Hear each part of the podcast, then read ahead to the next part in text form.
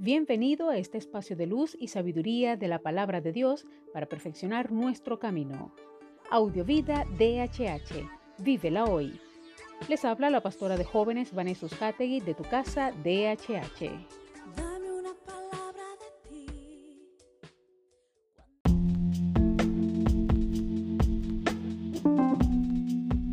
El mensaje de hoy se titula Por nuestra culpa. Romanos 2.24 dice, aunque ya lo dice la Escritura, por vuestra culpa el nombre de Dios es denigrado entre las naciones. Pablo al escribir estas líneas tiene en mente al pueblo de Israel. Este, lejos de ser un testimonio del Señor para las naciones, se convirtió en un obstáculo para que éstas se pudieran acercar a Él. Sin embargo, no es difícil ver un paralelismo con nuestra propia realidad como iglesia y como individuos. A nivel colectivo deberíamos hacer una profunda autocrítica y plantearnos hasta qué punto la hostilidad en el peor de los casos o la indiferencia en el mejor de los casos de las personas hacia la fe cristiana es consecuencia de nuestra incoherencia y pobre testimonio del amor, la gracia y la misericordia del Padre. Como iglesia, ¿alejamos o acercamos a las personas a Dios?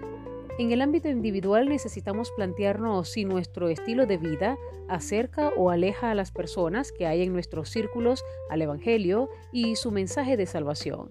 Necesitamos ser críticos con nosotros mismos y preguntarnos si realmente somos ese Evangelio vivo que nuestros entornos pueden leer. Pensar si somos intencionales en hacer todo lo posible para que las personas se acerquen al Salvador es necesario. Ahora pregunto, ¿Qué resultados obtendrías de esta autocrítica? Reflexionemos en esto y oremos.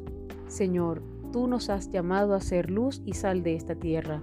Ayúdanos cada día a salar vidas con nuestro testimonio, con nuestra manera de hablar, con nuestra manera de reaccionar y sobre todo en cada instante en que nos relacionamos con otras personas, que realmente podamos ser ese modelo de tu amor, de tu gracia, de tu favor y que seamos ese enlace que las personas necesitan para poder acercarse a ti.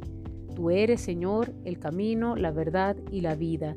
Y nosotros, Padre, somos instrumentos de tu gracia y de tu favor.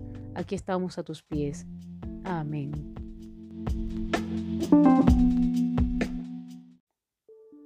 Comparte esta palabra y sea un canal de bendición en las manos de Dios para muchos. Recuerda, lo visible es momentáneo, lo que no se ve es eterno. Audiovida DHH. Vívela hoy.